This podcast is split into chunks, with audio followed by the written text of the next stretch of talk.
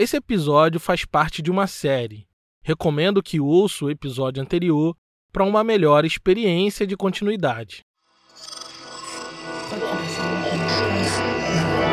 Esse podcast é, é apresentado por b9.com.br.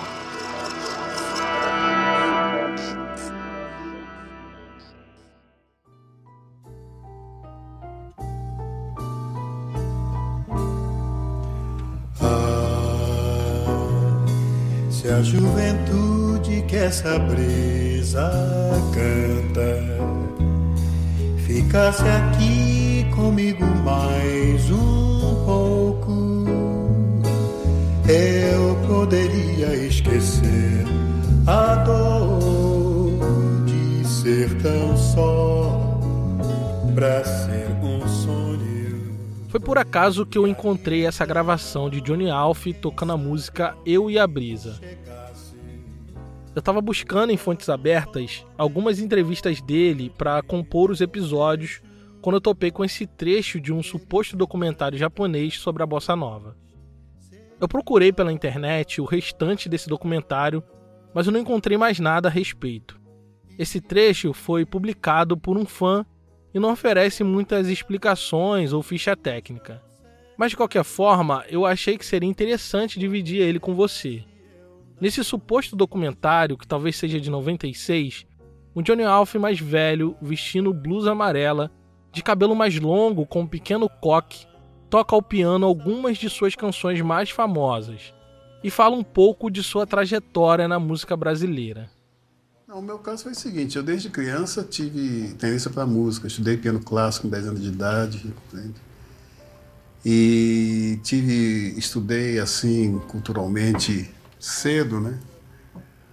Então, para mim foi vontade de fazer aquilo que batia dentro de mim, né? tanto que as minhas músicas na época de 54, 55 eram muito mal entendidas. Eu não, eu, teve um certo tempo lá no Rio que eu fui fui chamado compositor maldito. Ouve isso. Nada de diferente do que nós já vimos até aqui nos episódios anteriores. No início dos anos 50, a música de Alf realmente estava à frente do seu tempo e foi pouco compreendida pelo mercado musical, que não a absorveu. Mas a declaração que vem a seguir foi o que realmente me surpreendeu. Sobre a bossa nova e os nomes que a compõem, ele disse o seguinte: Nunca participei do grupo, eu já estava aqui e eles estouraram lá. Agora, como o Rapaz de Bem, o Quem Amar, tinha alguma coisa a ver com a música deles, é justamente o fato que me liga a eles foi a minha música, não a convivência. Nesse pequeno trecho da entrevista, fico com a percepção de que, àquela altura, um pouco mais velho, Alf tentava se afastar da memória da bossa nova, minimizando o relacionamento com seus principais nomes. Mas não só isso. Em algumas outras entrevistas que vi e li, Johnny costumava recusar esse posto de pai da bossa nova, minimizando sua influência sobre os outros. Mas por que, que ele faria isso? Por que recusar, negar o seu legado como influência direta na criação da bossa nova, quando escritores e especialistas estão caminhando na direção contrária? Em maio de 2009, por exemplo, Rui Castro, principal escritor do tema, publicou em sua coluna na Folha de São Paulo um texto para celebrar os 80 anos de vida que Johnny Alf faria naquele ano. No texto, o escritor reclamava que não havia programada nenhuma comemoração à altura da importância do cantor. Nesse aniversário, ele merecia um ciclo inteiro de espetáculos reunindo músicos de sua turma e de gerações mais novas, reconstruindo sua obra em vários contextos os museus promoveriam palestras e debates sobre quando ele apareceu ao piano de uma boate carioca em 1952 e de como pouco tempo depois tivemos a bossa nova. O próprio Johnny gravaria um extenso depoimento para esses museus. Uma TV produziria um especial a seu respeito. Uma editora lançaria seu songbook e seus discos sempre difíceis de encontrar seriam relançados mas não há nada disso programado. Nos últimos anos da vida de Johnny Alf, um dos maiores escritores e pesquisadores da bossa nova, atestava no maior jornal do país o tamanho da influência dele na revolução musical que mudou os rumos do mercado fonográfico nacional.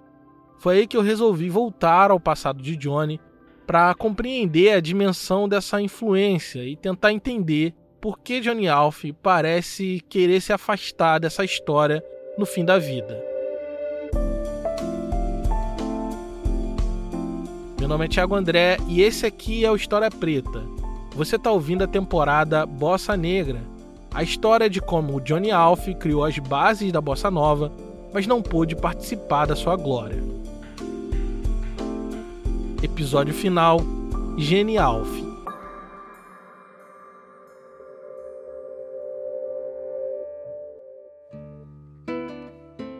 Você pegar os principais clássicos da bossa nova, vai reparar que dois nomes parecem com frequência como compositores: Newton Mendonça e Tom Jobim. Os dois se conheceram em 1927, quando a família de Tom se mudou da Tijuca para Ipanema antes dele fazer um ano de idade. Os dois eram iguais em quase tudo. Foram para as mesmas escolas, sofreram sarampo na mesma época, vestiram as mesmas roupinhas de marinheiros. A diferença entre os dois estava apenas na idade. Newton nasceu exatamente 17 dias depois de Tom Jobim. Fora isso, era quase tudo igual. Até a ausência paterna, os dois experimentaram juntos. O pai do Tom era funcionário do Itamaraty, saiu de casa e morreu quando ele tinha apenas oito anos. Já o de Newton era capitão do exército e foi preso na ditadura do Estado Novo de Vargas e morreu logo depois da sua saída da cadeia, deixando o menino órfão. A vida simétrica de Tom e Newton se arrastou por mais alguns anos ainda quando os dois tiveram aulas de piano juntos e mais tarde foram também juntos tocar nas noites cariocas. Ainda no início dos anos 50, eles tinham tocado em quase todos os inferninhos, boates e bares da Zona Sul. Atuavam em perfeita sinergia. Quando Tom Jobim não podia, Newton o substituía e vice-versa. Naqueles anos, Tom Jobim queria sair da noite conseguir um emprego de músico arranjador em alguma gravadora e ficar mais tranquilo. Enquanto Newton Mendonça tentava conciliar sua vida de funcionário público e músico freelancer. Mas independente de qualquer coisa, nesse início dos anos 50, se fosse possível, os dois trocariam de vida com apenas um sujeito no mundo, Johnny Alf. Esses eram aqueles anos que Alf começou a tocar em Copacabana já falei sobre isso no primeiro episódio. Ele começou a tocar na cantina do César, na rua do Vivier, e aos poucos foi reunindo no entorno do seu piano, como fãs de seu trabalho, aqueles que seriam os principais nomes da bossa nova. Silvinha Teles, Menescal, Boscoli, João Donato, Carlos Lira, João Gilberto, Newton Mendonça e Tom Jobim. Esses são alguns dos nomes que estavam sempre atrás de Alf para beber das suas referências direto da fonte. Eles o seguiam porque ele tinha algo novo na ponta dos dedos. Sua música soava diferente, visionária, inovadora. Por isso, em pouco tempo ele virou uma promessa quase certa de ser um dos maiores músicos daquela geração. Ninguém tinha dúvida que era só uma questão de tempo até Johnny Alf se tornar uma estrela. Não à toa, dizem que Tom Jobim, por essa época, passou a chamar ele de Gene Alf, fazendo uma brincadeira entre o seu nome e sua capacidade sobre-humana de fazer música fora da curva. Fã incondicional de Johnny, mais tarde, no fim da década, Jobim mostraria para ele uma composição sua com Newton Mendonça, que disse ter se inspirado diretamente em Rapaz de Bem, a primeira bossa nova de Alf. A música de Jobim em questão era nada mais nada menos que desafinado, se você disser que eu desafino amor, saiba que isto em mim provoca imensa dor. Essa música só seria gravada em 59 no lado B do álbum Chega de Saudade, mas já era um prenúncio do que estava por vir. Quando o prato da bossa nova estava quase sendo servido, o mentor daquela turma, Johnny Alf, deixou todos eles órfãos quando decidiu ir para São Paulo de vez. Então ele ficou meio assim separado. Esse é João Carlos Rodrigues, biógrafo e amigo de Johnny Alf. E foi para São Paulo, porque pagava. Eu perguntei, por que você foi para São Paulo? Porque em São Paulo a gente ganhava tocando, e no Beco das Garrafas era de graça. É que Johnny Alf era o futuro da música, mas o futuro nunca chegava. Ele tinha contas a pagar, uma vida para viver e não podia esperar a sorte sorrir para ele. Em 1955, ele aceitou o convite de um empresário da noite chamado Heraldo Funaro para ir para São Paulo tocar num lugar chamado Baiuca. São Paulo não era o melhor lugar para se estar no que diz respeito ao mercado musical, mas pagava melhores salários aos músicos da noite. E daquele dia em diante, a turma da bossa nova teria que se virar sozinha sem sua principal referência musical, porque Johnny Alf não voltaria tão cedo para o Rio de Janeiro. Johnny Alf trocou uma promessa de glória no Rio de Janeiro pelo sucesso financeiro em São Paulo. Em poucos meses tocando na Baiuca, ele conseguiu reunir no seu entorno um secto de fãs milionários, entre Matarazos, Marques da Costas e Pignatares. Todos iam ao lugar pela boa música de Johnny. Mas certa noite, em 1956, a vigilância sanitária fechou o lugar no meio da apresentação botando toda a fauna endinheirada da cidade para fora da boate. Os camarões da Preta Lucila, cozinheira da casa, foram considerados impróprios para o consumo e a casa jamais se recuperaria do baque. Foi transformada em puteiro ou em posto de gasolina. Ninguém sabe ao certo. Foi nesse momento que a vida de Johnny Alf começou a desandar. Para além do dinheiro, Johnny tinha ido para São Paulo para fugir dos traumas familiares, que era a decepção de ter sido expulso de casa e ter sido humilhado pela sua família de criação, os patrões da sua mãe. Para piorar tudo, até a própria mãe ficou contra ele nesse processo. Distante de tudo e de todos, em São Paulo, talvez quisesse provar que não dependia do dinheiro deles e que podia sim dar certo fazendo música. Mas depois do fim da baiuca, os sonhos de Johnny foram reduzidos a nada.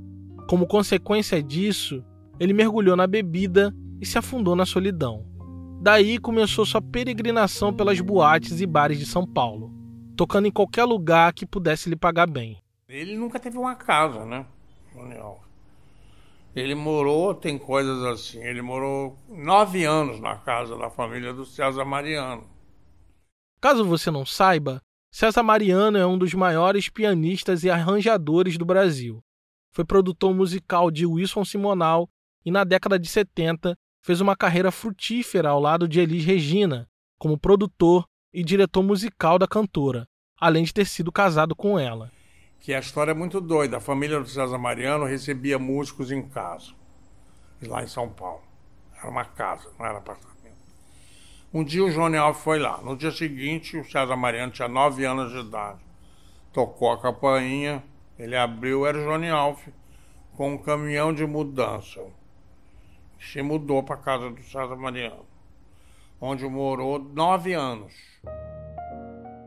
Quem conta essa história é o próprio César Mariano, que também diz que aprendeu tudo que podia aprender com Johnny: cinema, música erudita, jazz, literatura e também piano.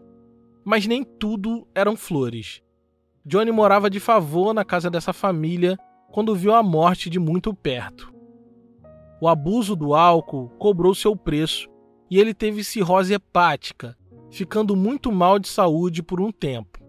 Sem família, sem amigos, morando de favor e ganhando os trocados na noite para não morrer de fome, a grande promessa da música brasileira estava sentindo o gosto amargo do fracasso.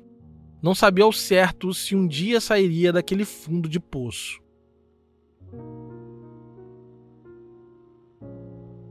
Enquanto isso, no Rio de Janeiro, em 1959, seus antigos fãs e discípulos estavam prestes a fazer história.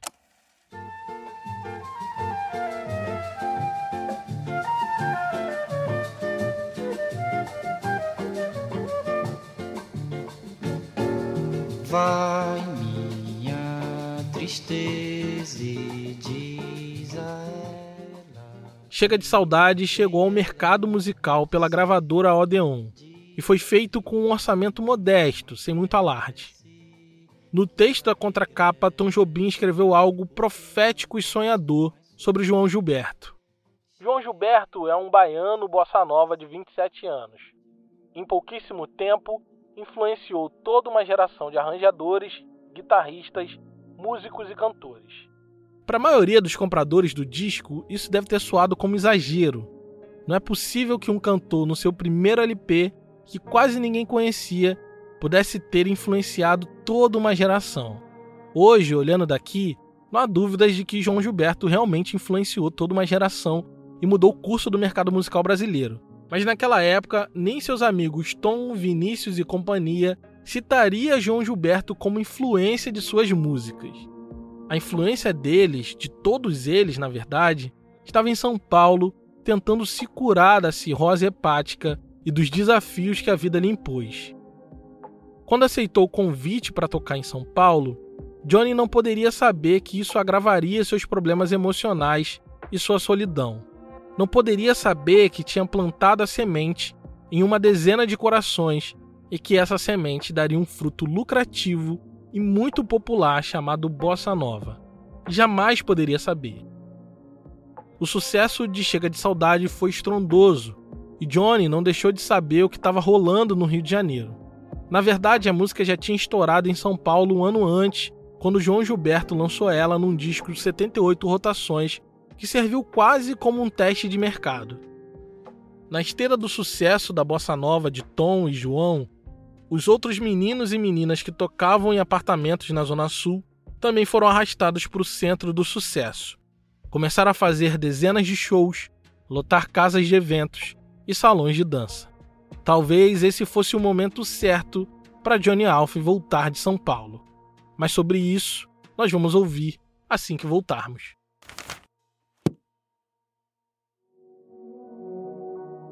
Nosso conteúdo aqui no feed sai a cada 15 dias, mas nossos apoiadores ouvem História Preta toda semana.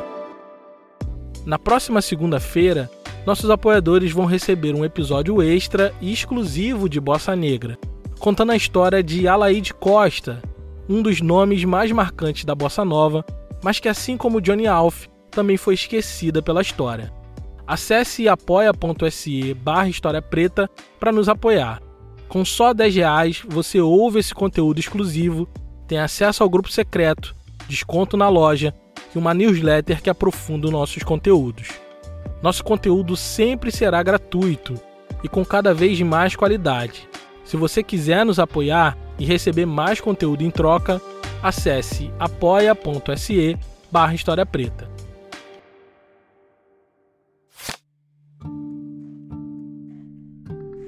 Johnny Alf resolveu voltar para o Rio de Janeiro, mas o motivo não era a bossa nova. Era só mais um dos muitos infortúnios que ele vinha passando já há algum tempo. Um pianista invejoso de seu modesto sucesso, percebendo que Johnny não tinha todos os documentos certinho, denunciou ele à ordem dos músicos, impedindo que ele tocasse em algumas casas de show. Foi nesse momento que ele se viu forçado a voltar para o Rio de Janeiro.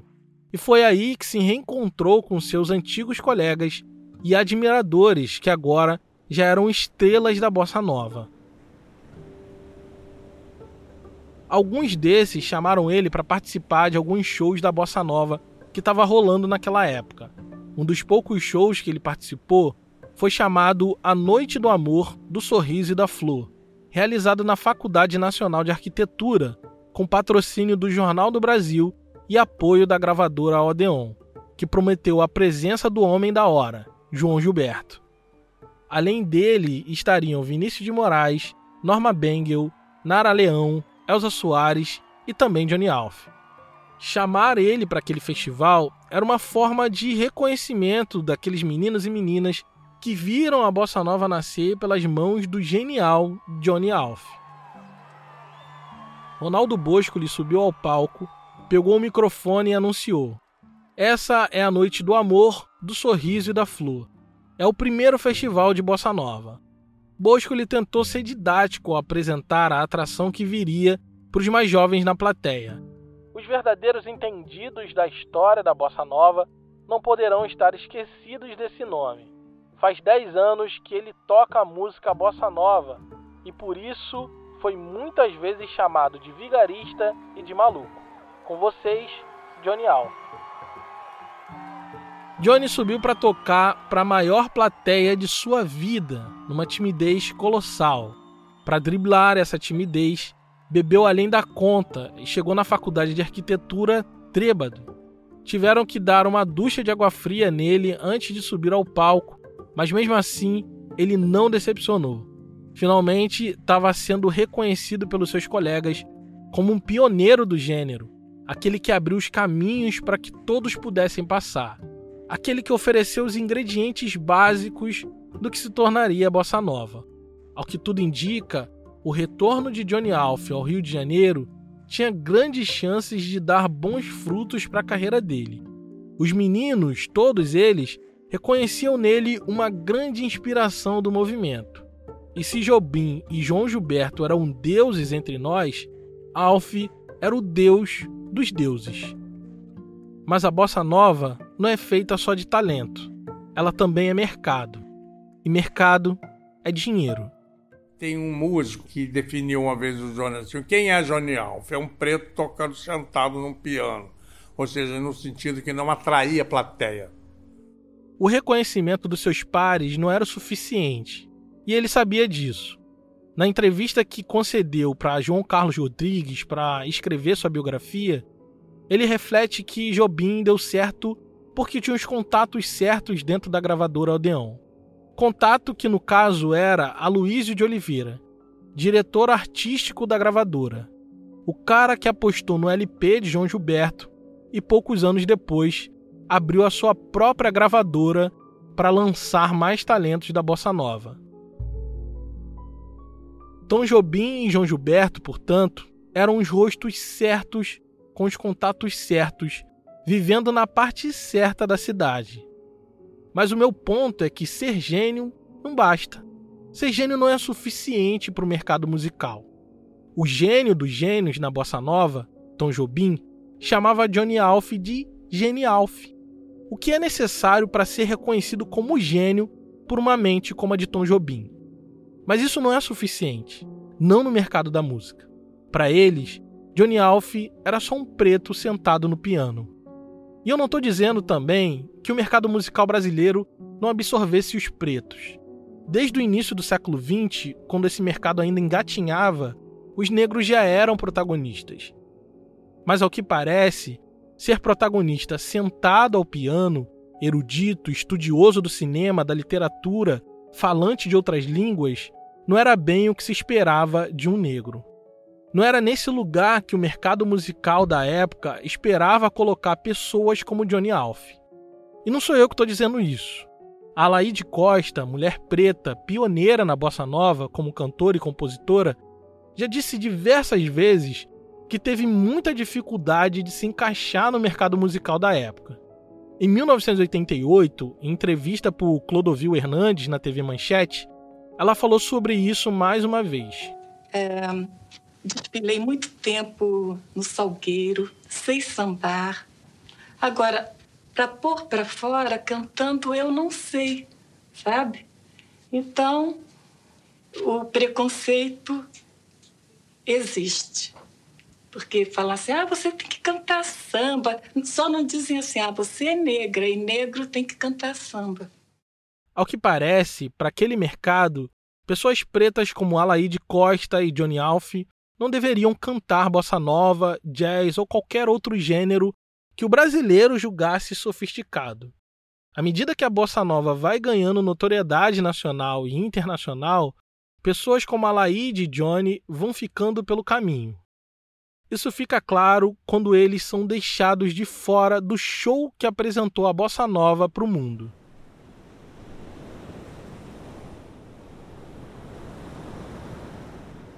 Em 1962, um americano chamado Sidney Frey aportou no Rio de Janeiro com o objetivo de levar os melhores talentos da bossa nova para um show em Nova York. Ele era proprietário de uma gravadora, conhecia a música brasileira e estava interessado em editar os LPs de João Gilberto e Tom Jobim nos Estados Unidos. O gringo convocou uma coletiva de imprensa no Salão Verde do Copacabana Palace e anunciou que tinha alugado o Carnegie Hall, importante salão de espetáculos de Nova York, para um festival de bossa nova, mas ainda estava escolhendo quem seriam as atrações. Todo mundo sabia que os principais nomes eram Jobim e João Gilberto, que já tinham sido negociados diretamente com Aloysio de Oliveira, diretor da gravadora Odeon. Mas quando Sidney Frey anunciou que estava à procura de mais gente para se apresentar, o Aloysio percebeu que poderia não ser bom para o Tom e João Gilberto ter que dividir o palco com tanta gente. Veja bem, aquela era uma oportunidade que eles tinham de lançar uma carreira internacional, de inventar o Brasil com Z, como diria o Tom Zé. Mas a notícia se espalhou. Vinícius de Moraes fez questão de contar para o Carlinhos Lira e os outros que ficassem atentos e não perdessem essa oportunidade. O governo brasileiro, através do Itamaraty, então decidiu que iria bancar as passagens e hospedagens de todos aqueles que fossem convidados para se apresentar no Carnegie Hall. Aquele que inicialmente seria o show apenas de Tom Jobim e João Gilberto já estava virando um festival da bossa nova. Os principais nomes do gênero foram convidados para compor aquele elenco que apresentaria a bossa nova para o mundo. Mas um dos mais importantes ficaria de fora: Johnny Alf. Ele acha porque o Luiz de Oliveira não gostava dele. Outros acham que é porque ele poderia, de certa maneira, ofuscar o Tom e o João Gilberto, não de ficar acima, mas de ficar no mesmo nível, quando aquilo ali era para o Tom e para o João Gilberto. Ao que parece, Aloysio tinha medo que se os melhores nomes da bossa nova fossem ao show, diminuiria o brilhantismo dos seus meninos. Então espalhou o boato de que Tom Jobim e João Gilberto não iriam e que o show seria um vexame para que os outros não quisessem ir. Mas não funcionou. Foram para Nova York nomes como Luiz Bonfá, Roberto Menescal, Ana Lúcia e o sexteto Sérgio Mendes. Mas Johnny Alf e Alaide Costa ficaram de fora do espetáculo. A bossa nova seguiu, mas sem eles.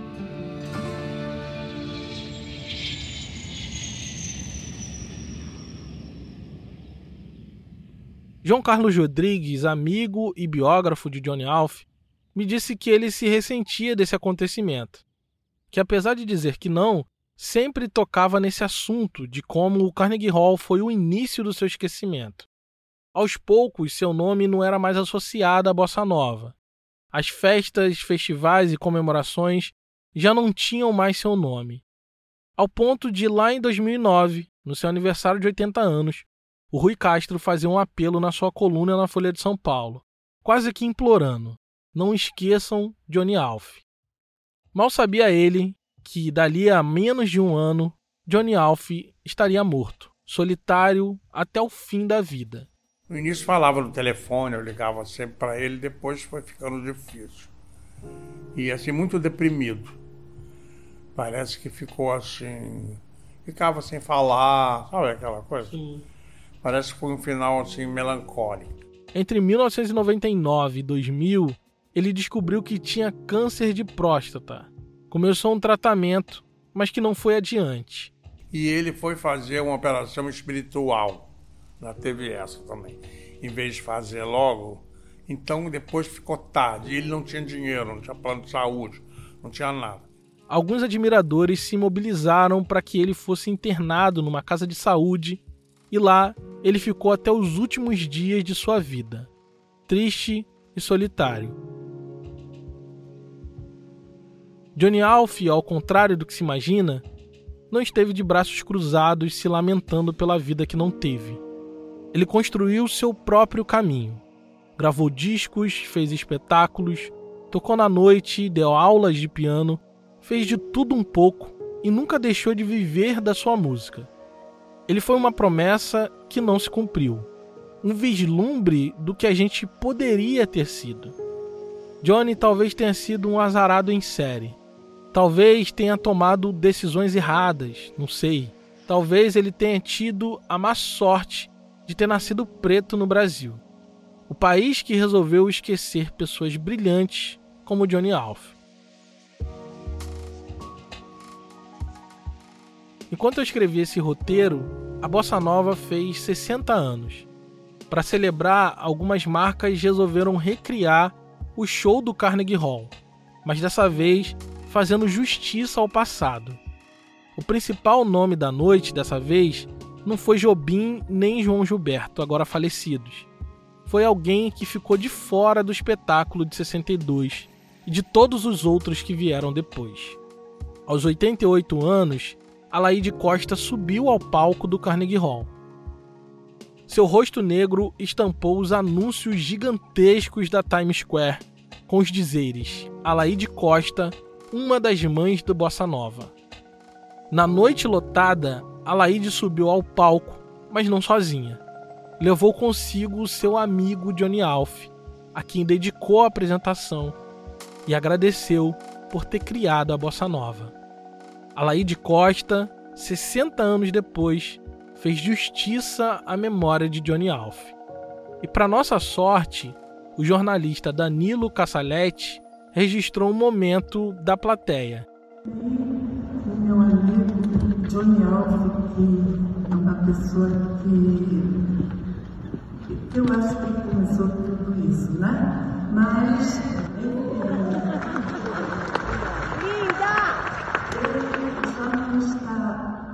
entre nós, mas eu quero agradecer para ele esse momento. Depois de tanto tempo, Johnny Alf foi levado ao Carnegie Hall, dessa vez carregado pela doce voz de Alaide Costa. E se depender de nós, Johnny Alf jamais será esquecido.